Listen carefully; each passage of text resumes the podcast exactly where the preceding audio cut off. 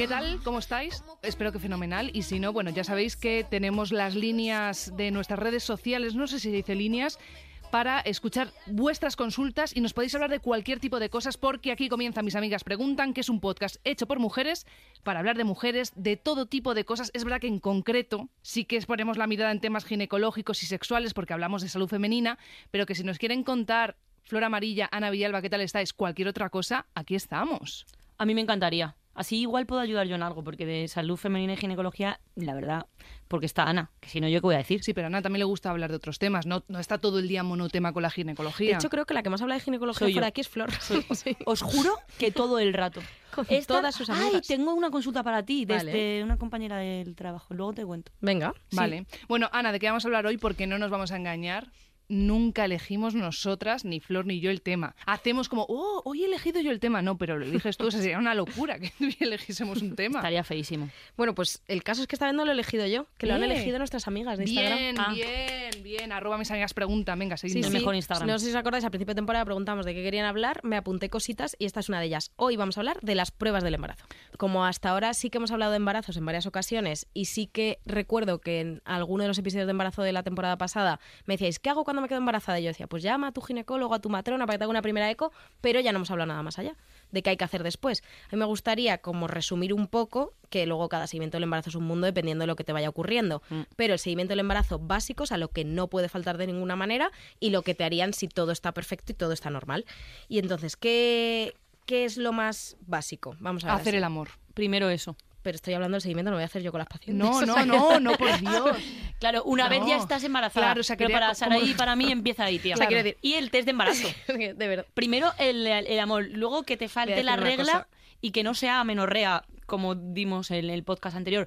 Y luego el test de embarazo. test, claro. Muy importante. Vale. A eso queríamos embarazo. llegar. Claro. Vale, ¿puedo decir una cosa? Sí. Flor, intenta liberarte las mañanas a ver si podemos grabar antes de las 6 de la tarde. Vale, Porque es que imposible. Sarai- Sarai, sabéis que presenta un programa en Cadena Dial, Sí. chulísimo, atrévete, pero que entra a las 5 de la mañana a trabajar. Sí, pero eh, voy a No llega a defenderla. estas horas. Voy a defenderla. Porque para mí es que es- es No he su, dicho su- ninguna su- tontería. su línea de, de pensamiento es completamente válida. ¿Qué es lo primero? Hacer el amor. Claro, para el embarazo. Sin- pero que no es la primera prueba que yo hago. Pero la vale, pero la primera prueba es el test de embarazo, que me la hago yo en mi Gracias casa. a Dios, porque si no, no sería ginecóloga, sería otra cosa. Sí. Ya basta. Vale, vale, pero, que no, eh, venga, sí, que sí, te entiendo. Me parece, o sea, me parece bien. Test de embarazo. rápida, ya está. Test de embarazo. Vale, test de embarazo, bien. Luego llamas a tu ginecólogo, etcétera. Y luego las, las consultas básicas del embarazo. Voy a contestar yo, porque Sí, paso habla de tú, habla tú. Sí, las consultas básicas del embarazo se dividen en tres, vamos a decir. Hmm. Ecografías, Vale. analíticas y luego tu consulta habitual con tu ginecóloga matrona, ¿vale? Entonces así os voy a contar como muy rápido, porque en- realmente son seis cosas. Sí, y no preguntes. Ahí Para- tienes razón. no. Sí, sí, es que va a ser peor. Si no tenemos ni puta idea. Yo me estoy haciendo, me estoy haciendo un esquema. Pues mira, empezamos, Flor. a- Sí. Que tú estás muy atenta. Luego Sí, ya sí. Sarai hace sus cosas. ahí. Cópiate si lo, si lo puedes No, ver. no, es que no, no, no quiero. No le Vale. interesa. No, Lo si me interesa. tienes Pues al No, pero tú sabes que estás servida. Cuando te quedes embarazada yo te voy a ayudar mucho. ¿no? A mí que Es que sigo no el te- esquema. y es la que no se va a quedar embarazada nunca, tú fíjate. O sí, nunca se sabe. Vamos allá. Ecografías. Tenemos la del primer trimestre. Se hace alrededor de la semana 12. En esta datamos el embarazo, es decir, medimos al bebé para ver que efectivamente estés de las semanas de las que tú te crees que estás según tu fecha de última regla. A veces puede ocurrir que no. Vosotros sabéis que la fecha de última regla usamos para que de forma inventada el embarazo sean 40 semanas, etcétera. Y que todo lo hacemos en base a que todas las mujeres ovulan el día 15 del mes. Eso es. Si tú has ovulado antes o has ovulado después, el bebé va a ser más grande o más pequeño y yo te cambiaría tu fecha de última regla aquí, ¿vale? Entonces datamos el embarazo y mm, hacemos una valoración del riesgo de cromosomopatías. ¿Qué es esto? Enfermedades más habituales de los cromosomas. La más conocida, síndrome de Down. Sí. También la trisomía 13 y la 18, pero la más habitual, síndrome de Down. Esto con la ecografía todo. Con la ecografía del primer trimestre, sí. Vale. Para el, el cálculo de cromosomopatías usaremos también la analítica, que ahora os lo cuento, ¿vale? Vale. Y ahí también, en esa ecografía del primer trimestre, sabes si eres niño o niña. No, No. no, Muy eso es pronto, el ¿no? segundo trimestre. Oh, Eso es en semana 20. Vale, en la vale. 12 todavía no. Eh, ¿Y hasta la 12 no se hace una eco? Normalmente en la primera consulta con tu ginecólogo, aunque hay hospitales que no, ¿eh? hay hospitales que por la seguridad social tú vas a tu matrona, te ha visto tu matrona, pero la primera vez que tuvo un ginecólogo y te hace ecos la semana 12. Que me parece súper heavy. O sea, solamente sabes que estás embarazada porque obviamente no te ha bajado la regla y por el test, pero no sí, tienes más. pero bueno, hasta la semana 12, o sea, 4 por 3 Ya. son 3 meses, no te ha bajado ya en 3 meses, estabas buscando, pues bueno. Vale. Y el segundo trimestre sabes si es niño o niña y ya empiezas a ver los órganos del bebé. Luego, una vez ya pasamos al segundo trimestre, la siguiente ecografía, segundo trimestre, semana 20 aproximadamente. Sabéis que cuando digo semana 20, pues puede ser un poco... eh, para la 20 es mejor hacia la 21, 20, 21, así, ¿vale? Y en esta es muy importante porque vemos todos los órganos del bebé, eso es, y vemos si puede haber alguna malformación. No se ve absolutamente todas las enfermedades, desde luego, yo siempre hago el mismo ejemplo en la consulta. No podemos ver una enfermedad de la sangre, pues la sangre no se ve en la eco, no podemos ver una enfermedad psicológica, o sea, todas esas cosas no se pueden ver, pero podemos ver malformaciones físicas. Si hay un problema en un brazo, lo vas a ver, si falta una pierna, lo vas a ver, si hay un problema en el corazón, que te- sabéis que hay muchas malformaciones, las malformaciones más frecuentes son las del corazón, las cardiopatías. Pues hay una malformación del corazón, lo vamos a ver en esa eco, ¿vale? O sea, lo normal es, es hoy en día diagnosticar todas las cardiopatías en esta eco. Vas acojonada esa eco. Sí. Un poco O sea, lo, si has escuchado este podcast, sí, porque lo que suele ocurrir es que la gente cuando Bueno. entra a la eco vienen emocionados, pues no sabes si es niño o niña. Y es verdad que yo les digo, bueno, esto os lo voy a decir al final de la ecografía porque primero vamos a ver todo lo demás, que todo lo demás es muchísimo más importante realmente que sea Obvio. niño o niña. Pero es verdad que, o sea, sinceramente yo creo que yo, por ejemplo, viví un embarazo muchísimo más preocupada por todas estas cosas porque yo a esa eco iba total y absolutamente muerta de miedo, claro. ¿Dormiste el día de antes? Es que Sí. duermo bien. Ana, Pero- Ana. O sea, claro. Sí, sí, Pues no mal. No, pero me- igual me desperté pronto, a lo Vale, mejor. eso no sé. sí, pero vamos. Pero sí, es verdad. No, pero iba muy asustada. Por ejemplo, me tomaba la tensión y yo de ese día tenía la tensión por las noches. Dije, hazme la eco y luego ya hablamos de la De las tensiones. Claro, porque no se puede. Porque claro, yo iba sabiendo que podían pasar un millón de cosas. También os digo, tranquilidad, porque lo más normal es que no pase absolutamente nada. Que eso es lo bueno, Flor, de ser dos ignorantes. Ignorantes. En estos No, pero es temas. mejor. Claro. completamente ignorante. Porque- Ya no, porque escucho este podcast. Eso. Y me hago esquemas. Qué pena, ¿eh? Ya. Porque lo bonito es ir pensando si vas a niño o niña que le vas a ver como el perfil, un poquito así la carita, tal. Pero bueno, que realmente esta ecografía es súper importante, de verdad. Entonces, si vais al ginecólogo, os empieza a hacer esta eco y de hecho muchas veces nos pasa que imagínate, queremos ver bien el corazón y el bebé está mirando hacia abajo. Te mandamos a pasear, a tomarte algo para de comer para que se mueva el bebé y luego volver a entrar. O sea, esto no es porque estemos viendo nada malo, os digo por si os pasa o os ha pasado que no es para asustarse, es porque precisamente tenemos que verlo todo muy bien en Ya. esta ecografía. Y luego, efectivamente, te confirmamos el sexo. El sexo realmente se ve a partir de la semana 16. Ya en la semana 16 se ve bastante bien. Lo que pasa que ahí no hay una eco reglada. Entonces, si tú solo te llevas el embarazo por la seguridad social, si todo está perfecto, en la 16 no te vamos a ver. Te vamos a ver en la 20. Vale. Y ahí ya te lo confirmamos 100%. ¿Vale? Vale.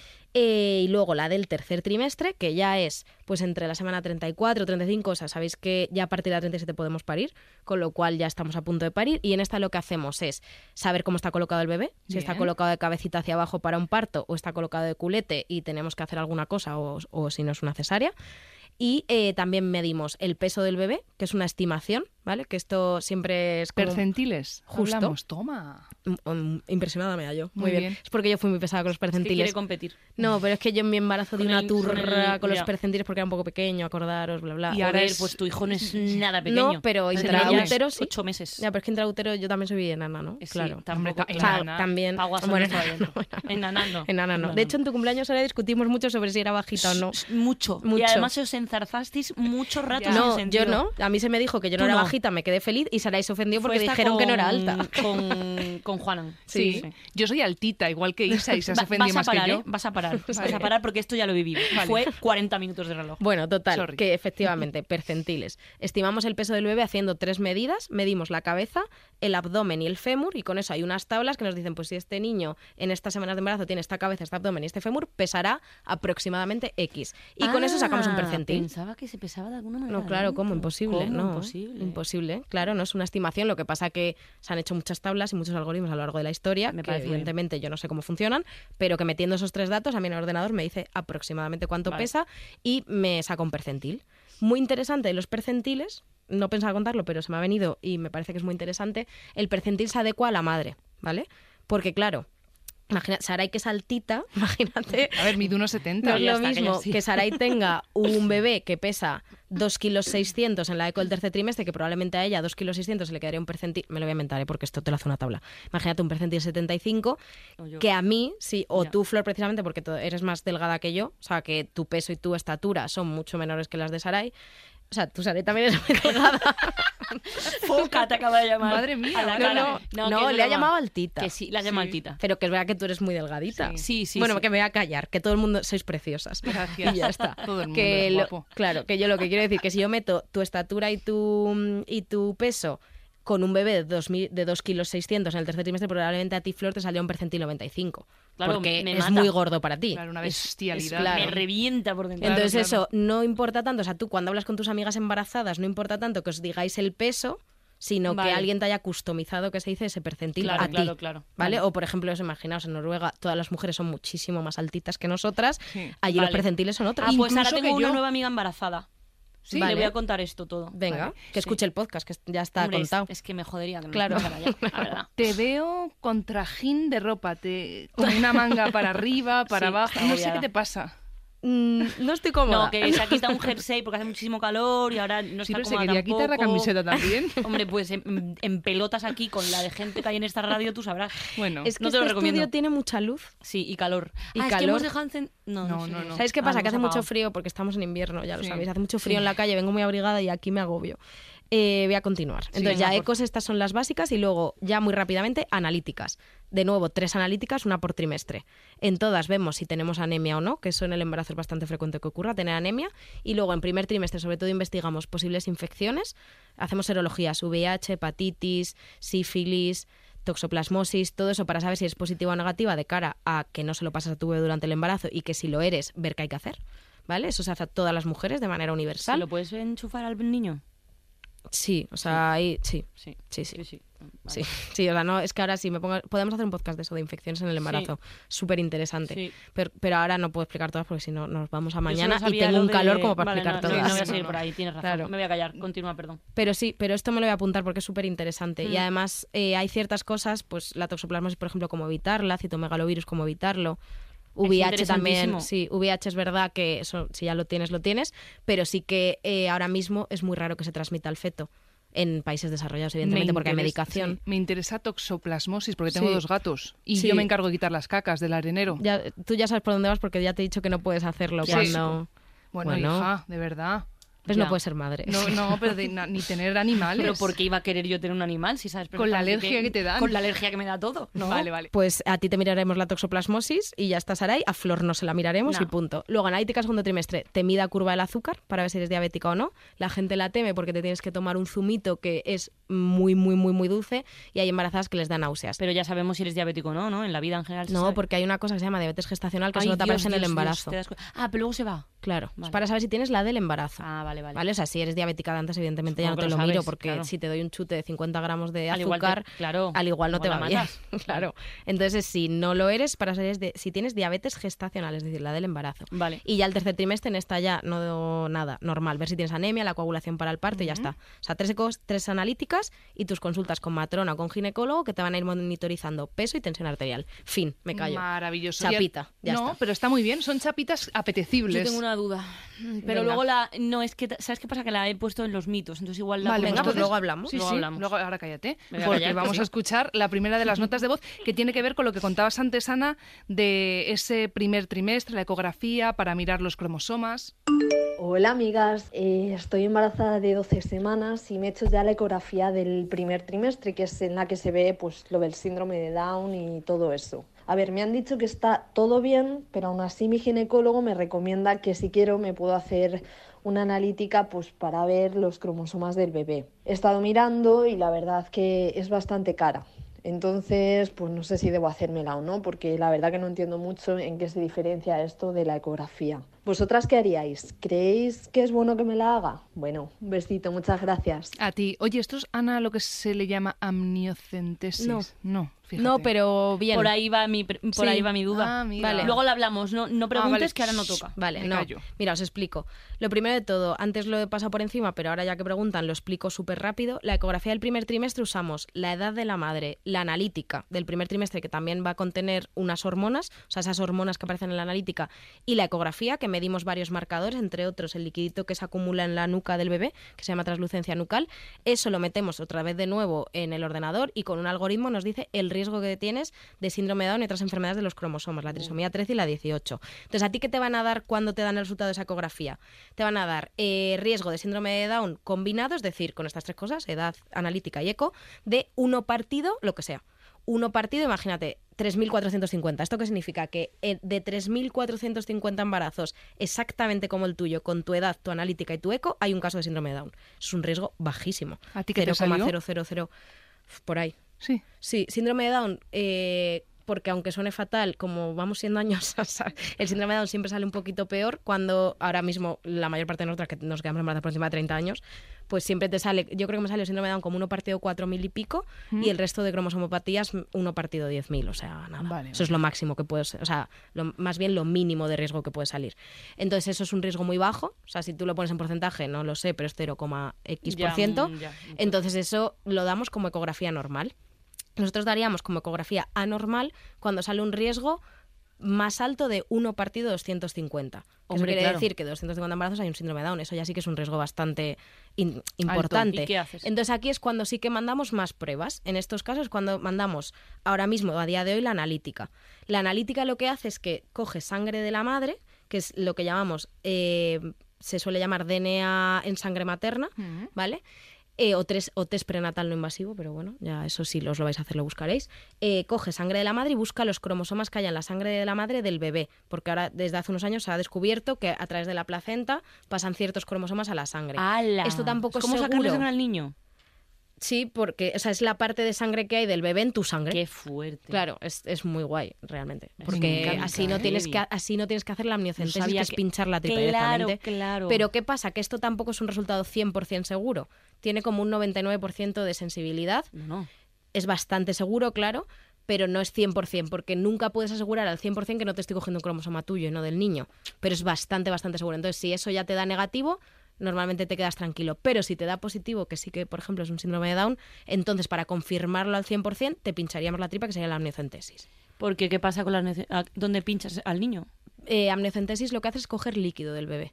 Coges el Líquido líquido, amniótico, amniótico, de ahí eso es. Y ahí hay información. Y hay, hay genes Gracias, de, Saray, hay cromosomas, o sea, hay genes, cromosomas del propio bebé. Entonces ahí ya 100%, eso ya es diagnóstico, eso ya es el bebé. O sea, es como si a ti te cojo un saliva, Ya. ¿sabes? Es Ya. lo mismo, porque el líquido amniótico es del bebé, lo Vale, produce claro. él. Y esa prueba sí que a lo mejor tiene más peligros. Que... Claro, entonces la amniocentesis sí que tiene peligros, con lo cual solo se hace si hay un riesgo, pero esta de la analítica, que es lo que vamos a la, ya que he explicado, vamos a contestarle la pregunta, esta Sí. analítica, como no tiene ningún riesgo, se la puede hacer todo el mundo. ¿Qué pasa? Que la seguridad social, que es lo que dice ella, que es bastante cara, solo la cubre en caso de que tú tengas un riesgo alto, porque es cuando realmente sabemos que puede haber un problema. Si no, no lo cubre. Entonces el ginecólogo normalmente te informa de que existe y tú puedes hacer lo que quieras, hacértela o no. ¿Por qué se lo hace la gente? Uno, porque sí que es un poquito mejor que la ecografía.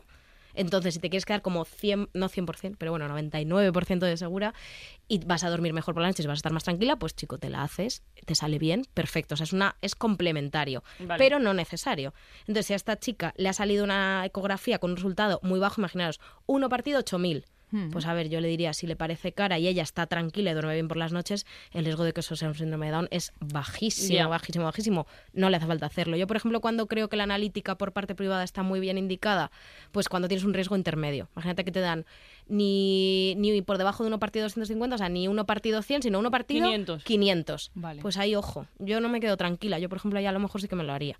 ¿vale? Pero de normal no te lo haría. Bueno, también esto es personal. Yo no me la hice. Ya.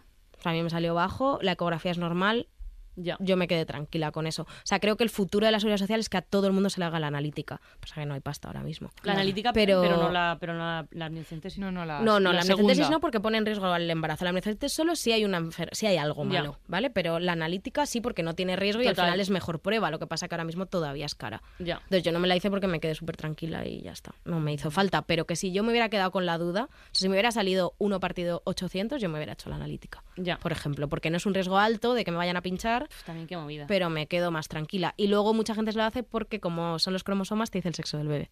Entonces te lo dice muy pronto. Ah, Entonces es verdad que es una evidentemente trampa. a nivel médico mm, yo No no, lo no recomendáis. lo recomiendo por eso, pero es cierto que hay gente que dice, pues mira, me voy a quedar más tranquila, encima sé si es niño o niña en semana 10. Pues ya pa'lante. está, O en semana 11. Fabuloso. Y hace un rato hablabas de la temida curva del azúcar. Y esta nota de voz tiene que ver precisamente con eso. Hola chicas, estoy embarazada de siete meses y me ha salido mal la curva del azúcar. Así que me han dicho en la consulta que tengo que hacérmela larga. La verdad es que mm, lo pasé fatal con la primera, casi vomito y no quiero hacerme más. La pregunta, si en teoría la curva del azúcar es para saber si tienes diabetes, porque hay que hacérselo más. No puedo no hacérmela y empezar ya la dieta. Muchas gracias, amigas. Uf, pues de nada, no tengo ni idea. Venga, voy. no, claro, para eso estoy yo aquí, claro. No puedo decir absolutamente nada. Pues a ver, mira, la curva corta del azúcar es lo que se llama un cribado. Es un poco como lo que hablábamos de si te hago la analítica en sangre y sospecho que tienes un síndrome de Down, eso es un cribado porque no es 100% seguro, te tengo que hacer una amniocentesis para que sea 100% seguro. Pues esto ocurre lo mismo. La curva corta del azúcar es un cribado, es decir, me pone en el punto de mira a la gente que tiene mucho riesgo de tener diabetes. Vale. Cuando ya sé que tienes mucho riesgo de tener diabetes, tengo que confirmarlo con la curva larga. Pero no le podemos hacer la curva larga a todas las embarazadas porque la curva larga consiste en meterte un chute de muchísimo más azúcar que la corta y encima son tres pinchazos, tres horas. Yo me tuve que hacer la larga. Y es, Wow. es un rollazo. O sea, es verdad que la curva corta a mí no me sentó mal, yo la llevé muy bien. La curva larga me sentó fatal. La primera hora me mareé. Se me pasó a los 10, o sea, primera hora, no toda la hora, sino que el primer rato es verdad que tuve 10 minutos de hacer, uff, espera un momento, Mm. y luego ya te tienes que estar tres horas y te dan tres, bueno, tres pinchazos no porque te dejan puesta como la cánula, la vía. vía, pero bueno, te tienen que coger sangre tres horas, con lo cual echas allí pues tus tres horitas y media. Pues Ya. no se lo podemos hacer a todas las embarazadas. Pero bueno, eh, si te ha salido la curva corta mal, es que a lo mejor no eres diabética. Entonces, claro, tú no puedes empezar a hacer una dieta de diabetes en la que restringes muchísimo hidratos de carbono, porque, Porque si igual eres malo. diabética, igual puede ser malo para el embarazo. Ya. Entonces yo a esta amiga le recomendaría que se la hiciera. Sí que hay otra opción para no hacerte la curva larga, pero a mí me parece un poquito más aburrida, que es que te puedes hacer perfiles glucémicos, lo de pincharte el dedo como los diabéticos. A mí eso me encanta. Durante... Mm, Bueno, encantar. No, me lo he hecho varias veces. Vale. Es que Está te guay. gustan unas cosas rarísimas. Haces cosas raras en tu vida. Si yo te contara la No, no, si, si me cuentas, que es lo peor. Bueno, pues eh, sabemos que le vamos a mandar a hacer a Flor en el embarazo, Sí. pero para el resto del mundo se podría hacer eh, perfiles glucémicos durante 15 días. Lo que pasa que tienes que hacértelo antes de, de comer y después de comer desayuno, comida y cena durante 15 Uh, días. Qué coñazo, no me gusta tanto. Claro, entonces al final es curva larga, es verdad que te puede marear un poco y Pero sentar un poco encima. regular tres horas o 15 días pinchándote. Es verdad que hay gente que vomita varias veces ¿eh? la curva y no consigue hacérsela, con lo cual acaba con perfiles. Pero lo habitual, yo para tranquilizar a esta amiga, es que te sienta a lo mejor un ratito un poquito mal. Doy una recomendación, ya que La estamos. recomendación. Llévate una rajita de limón. Anda, No se como con el tequila. Sí, sí, literal. Claro. No se puede comer ni beber nada porque te puede alterar la glucosa, pero un poquito de limón lo chupas, nada más tomarte el dulce y como que te palias ese sabor tan dulce y no vomitas. Claro, sí. es con, vale. con el tequila lo mismo. Sí, entonces lo dicen que te lleves un papel de plata, una rajita de limón y cuando te tomes el zumo, chupas un poco el limón. Es que a ti te encanta el limón. A mí me flipa A mí el también limón. me encanta. Yo chuparía todo el Yo también, rato. yo o sea también. que- Vale, sí. vale. Entonces puede hacer eso porque al final es mucho menos engorroso que los perfiles 15 días. Y si ya vuelve a vomitar le sienta fatal, pues perfiles y así sabemos si es diabética o no. Y ya si es diabética que empieza a hacer la dieta. Pero si no, pues no la Ya, haga. ya. Porque ya. es una dieta súper estricta la de la diabetes del embarazo. Qué movida, ¿eh? Totalmente. Oye, antes hablabas del percentil. ¿Tú recuerdas qué percentil tenía Marcos en el tercer eh, trimestre? Malísimo. O sea, Malísimo. no, malísimo, no, pobrecito. Eh, no, bajito. Él tenía, acabó yo creo como con un percentil 10, un percentil 9. O sea, no mal, porque eso es dentro de la normalidad, pero es bajito. Era delgadito. De hecho, nació delgadito, pues Bueno. ahora es un mastodonte, pero... Pero, mastodonte, pero es ¿eh? más alto que, que, que, Mm, que pero- ancho. Claro, por eso también le El pasaba. niño claro, ese es delgadito. eso le pasaba, que le medías la tripa y era muy finito. Entonces se me quedaban percentiles muy bajos. Claro. Luego, o sea, todo bien, todo sano. De hecho, esto que os estoy contando empatizo mucho con la siguiente nota de voz. Vamos a escucharla. Hola chicas, mi pregunta va acerca de que acabo de salir de hacerme la ecografía del tercer trimestre del embarazo, que estoy embarazada de 35 semanas y hemos salido un poco preocupados porque nos han dicho que la peque pesa 1,950 kg y nos han dicho que está un poco pequeña, que es un percentil 6. La verdad que nos hemos quedado muy preocupados porque nos han dicho que no hay que hacer nada de momento, que, que nos citan en dos semanas para repetir la ecografía y que de momento estemos tranquilos, pero la verdad que, que he salido muy asustada.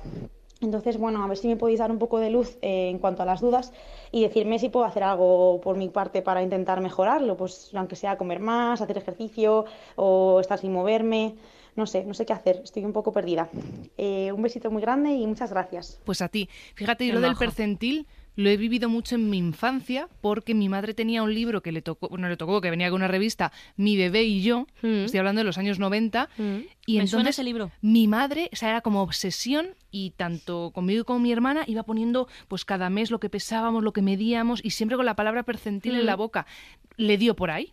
Sí, no, es súper habitual, ¿eh? porque tú vas al pediatra, te pesan al niño y te dicen todo percentiles. O sea, por ejemplo, con Marcos, el percentil de la cabeza de repente se midió mal en una de las visitas y, o sea, tenía como un pico enorme, pasó de un percentil 40 de repente a un percentil 98 como si fuera No, un Jimmy Neutron. Sí, o sea, claro, gracias, Jimmy Neutron.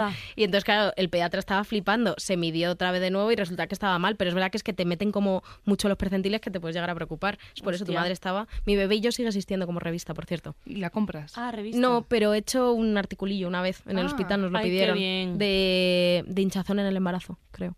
Eres una caja era- de sorpresas. podrías hacer un ¿Ves? artículo- Flor llama planificación familiar y yo, de repente llamo. escribo Ya no llamo, en mi bebé. y yo. llamaba mucho.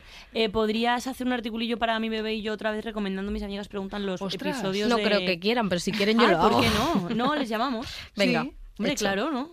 Venga, fenomenal. Me gusta, sí, sí que hablemos incluso de negocios. Venga, Bien, vamos. bien. Venga. Bueno, pues ya contestando a nuestra amiga, eh, ya os digo que yo empatizo también mucho, etcétera, porque, a ver, al final, eh, para explicar, la normalidad es que el bebé esté entre el percentil por encima del 3 hasta el percentil 95. Todo Coño. eso es normal. Bueno. Pero ¿qué pasa? Que cuando ya se va acercando al 95 ya son bebés que controlamos por grandes y cuando se va acercando al 3 son bebés que controlamos por pequeños. El- los bebés que están entre el percentil 3 y el percentil 10 los llamamos fetos pequeños para edad gestacional, que es lo que le ha ocurrido a esta amiga, que tiene un feto pequeño para edad gestacional, es decir, para las semanas de las que tú estás es un poquito de pequeño. Vale. Pero todavía no, No está es mal, porque por debajo de un percentil 3 ya sí que sería una cosa que se llama CIR, que es crecimiento intrauterino restringido, que eso ya sí que es una patología, eso ya sí que es una cosa eh, que está mal, que es una enfermedad. Entonces, en su caso, ¿qué decirle? Un percentil 6, de momento, es normal. Con lo cual, tranquilidad. Lo llamamos feto pequeño para edad gestacional para ponerle un nombre que nos encanta en medicina, ponerle nombre a todo y poder controlarlo. ¿Por qué? Porque es verdad que yo quiero saber qué tendencia tiene tu bebé. Ya. Si yo cuando te vean dos semanas tu bebé sigue en un percentil 6, el peso también tiene variaciones, con lo cual puede ser un 4, puede ser un 8, ¿vale? O sea, no tiene por qué ser un 6. Pero si veo que tiene la misma tendencia, perfecto, me quedo tranquila porque yo sé que lo único que está ocurriendo es que tu bebé es así, porque sí, porque también en los adultos también hay gente más grande y gente más pequeña. Si ya veo que en dos semanas del 6 me baja, me preocupa un poquito más. Si a la siguiente me baja y ya me baja por debajo del percentil 3, entonces ya sí que es un CIR. Entonces, en su caso, de momento tranquila. Lo más habitual en la mayor parte de embarazos es que esto ocurra porque tu bebé es pequeña y punto. Ya, Ya. está. Sobre todo ocurre más en niñas, además, que suelen ser más chiquititas. Aunque también lo que os decía que se customiza, también se customiza el sexo del bebé, Claro. si es niño o niña. Entonces, de momento tranquila. Ahora mismo, ¿es muy malo? No es muy malo, porque realmente todavía está dentro de la normalidad. ¿Consejos? ¿Comer más? No. Lo que tú comas no es lo que se aporta al bebé. O sea, a no Ya. ser que estemos hablando de desnutrición. No hay que comer estamos- por dos, Claro, o sea, otra cosa es se que estemos hablando de pobreza extrema y estés desnutrida, eso sí. Pero en, en nuestra sociedad, lo que tú comas no es lo que come el bebé. O sea, eso es tu placenta lo que regula lo que pasa. Entonces, tu placenta no va a cambiar mucho que comas mucha cantidad que poca. Ya. Tienes que comer normal y bien y sano. Lo que sí que está demostrado es que hay que disminuir estrés. Entonces, a veces sí que los bebés pequeños, por ejemplo, a veces ya en percentil 6 no, pero en el CIR, que es por debajo del percentil 3, sí que se dan bajas laborales, porque hay que disminuir estrés. Se recomienda vida tranquila, es decir, no hagas deporte intenso, ni grandes caminatas, tranquila, no te quedes en un sofá, ¿eh? camina, Ya. muévete, pero tranquila. Sí, pero no te hagas un y sobre todo, lo más importante de todo, que es lo que sí que está súper demostrado que se asocia a bebés pequeños, no fumes. Fuera tabaco. Es que como el tabaco siempre. es malísimo. ¿Te das cuenta que sale en cada episodio? sí. Es malísimo. Pero se asocia muchísimo el tabaco con los cires. Qué fuerte. Con el lo mayor cual, veneno. sí, no, no fumar. Entonces, por ejemplo, si ella no fumara, si fuma, desde luego que lo deje, pero si no fuma, pero sí que se expone a ambientes con mucho tabaco, también tendría que evitarlo. Porque también, por el como fumadora pasiva, también puede Qué afectar. fuerte. Entonces, lo del deporte, que nada, vida tranquila, deporte ahora parar, que se evite el estrés y que evite el tabaco. Y luego que en dos semanas veremos. Si en dos semanas el percentil sigue parecido, pues sabremos que es que tu bebé es así o no. Ya. Y si en dos semanas el percentil ha disminuido y ya pasa a ser un CIR, es verdad que ahí sí que hay que preocuparse un poquito más y ya veremos, ya le contaríamos qué hacer. Que la mayor parte de casos es que si se queda muy, muy pequeñita, en cuanto cumpla la semana 37, que ya sabéis que pueden hacer sin problemas, pues probablemente le inducirían el parto si ya se queda muy pequeña. Muy. Pero Ya. eso ya es meterse en, en mucho lío. O sea, si, si hubiera una nota voz de eso, lo explicaría mejor. Pero ella, tranquilidad de momento, vida tranquila, no fumar, comer normal y esperar a dos E semanas, que seguro que está todo No bien. rayarse. Oye, Flor, qué bien, que ya sabemos qué pruebas nos tienen que hacer cuando nos quedemos embarazadas. ¿Estás contenta, no? Mm, estoy contenta porque el saber no ocupa lugar, Vale. pero tampoco no lo sé Inmediato yo no va a sí, ser. claro, exacto. Vale, vale. Pero estoy claro, estoy, me da pie a, a conversar con mis amigas embarazadas. Vale. Me ayuda a meterme un poco en el sí. papel. Y de momento, mientras nos quedemos embarazadas, puedes hacer mitos y leyendas, Puedo que es hacer la sección leyendas. espectacular Es fabulosa. de este podcast. que cuando estaba explicó que no queríamos tanto y ahora no. ¿Puedo decir una cosa que me pasa? Dime. Quiero salir de fiesta. Sí, pues yo. Y, y- pero perrear Yo hasta el bastante. suelo. Pero Ya. perreas. No. Sabes perfectamente que no claro, que es que yo escucho quiero, esta música. Claro, yo quiero salir bailando esto. Ya. Yo también Vale. quiero Sarai. pero Bueno, yo si vais, yo voy también. Vale. Bueno, pues ahora lo Dadme un hablamos. mesecito, claro. que ya Viverón esté bien instaurado, esas Ah, cosas. verdad. Y, Venga. nos, y nos vamos. Y Vale. nos, nos, vamos, que nos vamos lejos. Tomo una copa de vino con además. Sara en Navidad y se lió parda. Ay, qué majas. Una copita de Por vino, favor. ¿eh? Qué barata nos salió. Bueno, venga, el Venga, primero de los mitos. Lo mejor es hacer solo una ecografía porque pueden dañar al feto. No, no, no, no lo dañan de ninguna manera. eh, por lo menos en España, básicas tres. Eh, Saray, esta para ti. La mejor prueba para saber si estás embarazada es la prueba de embarazo en sangre. No lo sabes. No lo sé. No. Eh, sí, aunque es ver, sí, si estás de muy poquito tiempo, es decir, si la falta es muy cercana, porque se detecta antes en sangre que en orina. Pero si estás ya con una, una falta y han pasado un par de semanas de la falta, te lo va a detectar igual. Pues ya, mira, ya vale, sabes. ¿Vale? O sea, vale. ni mito ni leyenda, medio. Ni mito ni leyenda. La prueba de la amniocentesis es polémica porque puede dañar al feto. Sí, pero se hacen Es casos que polémica, sean ¿eh? necesarios. Es La- polémica. La palabra es Es polémica. que es polémica. Sí, es o polémica. sea, la amniocentesis tiene un riesgo muy bajo, pero existe de que se pierda el embarazo. Es menos del movida. 1%, bastante menos en sitios que se hace de forma, o sea, con ginecólogos que tengan experiencia en ello. Entonces sí que es polémica porque es cierto, pero es verdad que eh, si a ti te dicen que con mucha probabilidad tu bebé tiene una enfermedad genética, como puede ser un síndrome de Down o cualquier otra, se ofrece hacer una amniocentesis para confirmarlo. Hay parejas que ellos tendrían el bebé de igual manera Es y que no movida, quieren hacérselo. Al final, ya si, está. si tú Es personal. es- decides Claro. que lo vas a tener igual, pues no te lo haces. Pero, por ejemplo, si son otras enfermedades, como por ejemplo algunas enfermedades cardíacas que se pueden asociar a síndromes genéticos, tu parto tiene que ser en un sitio, en un hospital terciario, en un hospital grande, para que cuando nazca haya profesionales adecuados que lo atiendan. Qué Entonces, movida. en ese caso, a lo mejor la amniocentesis sí que es muy necesaria. Ya. Entonces, bueno, eso es consultarlo con tu médico y dependiendo un poco de lo que tú quieras hacer, evidentemente, si te va a llevar a tomar una decisión si interrumpir el embarazo o no, lo tienes que hacer porque no se va a interrumpir ningún embarazo sin una prueba 100% segura de que tiene una enfermedad Ya, genética. ya, claro. Y también depende un poco de la enfermedad, porque síndrome de Down es compatible con la vida y perfecto, lo tienes y fenomenal. Pero hay cosas genéticas que no Que son no. compatibles con la vida, entonces a lo mejor ahí sí que merece más la pena hacerlo porque te va a llevar más a tomar una decisión. Ya. En fin, polémica sí, no es mito que pueda dañar al bebé, lo puede dañar en un muy bajo porcentaje, pero hay que valorarlo individualmente. Vale, esta es muy concreta, no sé si tiene ningún sentido. La analítica de coagulación del tercer trimestre sirve para ver si la madre tiene ETS o anemia. O sea, no tiene ningún sentido cómo está planteada, porque ¿Sabes no sé qué te has fumado. Claro, estabas cansada, ¿no? Eh, estaba con mucho trabajo. Vale, se Vale. nota. Eh, No, lo- pero- lo, estaba haciendo y digo, te- no tengo ni puta idea de lo que estoy escribiendo, la verdad. De hecho, pero suena luego como, voy a decir que en el bien. guion luego hay como una barrita Ah, sí, más sí, tabulada, a hacer otra. como si fuera a hacer otra, pero que al final ha dado pereza. y No, no, la he que hecho. no he podido. Es Bueno, que te contesto. La analítica del tercer trimestre sirve para ver esas tres cosas: coagulación, ETS y anemia. Pero es la analítica del tercer trimestre en concreto. La, No la analítica, de analítica de coagulación no coagulación. sirve para ver lo otro. Porque, Porque- porque ya, la me ha analítica de sobrado la coagula- palabra, me claro, ha la- analítica coagulación. de coagulación sirve para ver la Coagulación, coagulación. evidente, ya como en está. su propio nombre Ni. ETS ni anemias. Vale, el, próximo mitos y leyendas prometo dedicarle un, pelín. Yo siempre le dedico tiempo, investigo y hago cosas, pero no he podido, la verdad. Por lo que sea, ¿no? Porque tengo mucho Vale. trabajo, te he dicho. Tengo idea para plan de ahora. Venga. Es que Flor ha traído de su casa patatera. Ah, sí. ¿Vale? Oh. Sí. Yo tengo perrunillas, que también son muy de la mezcla es muy rara, pero igualmente me gusta. Así que vamos a ir a casa Plan de Flor. extremeño. Venga, Venga. adelante. Tengo sweet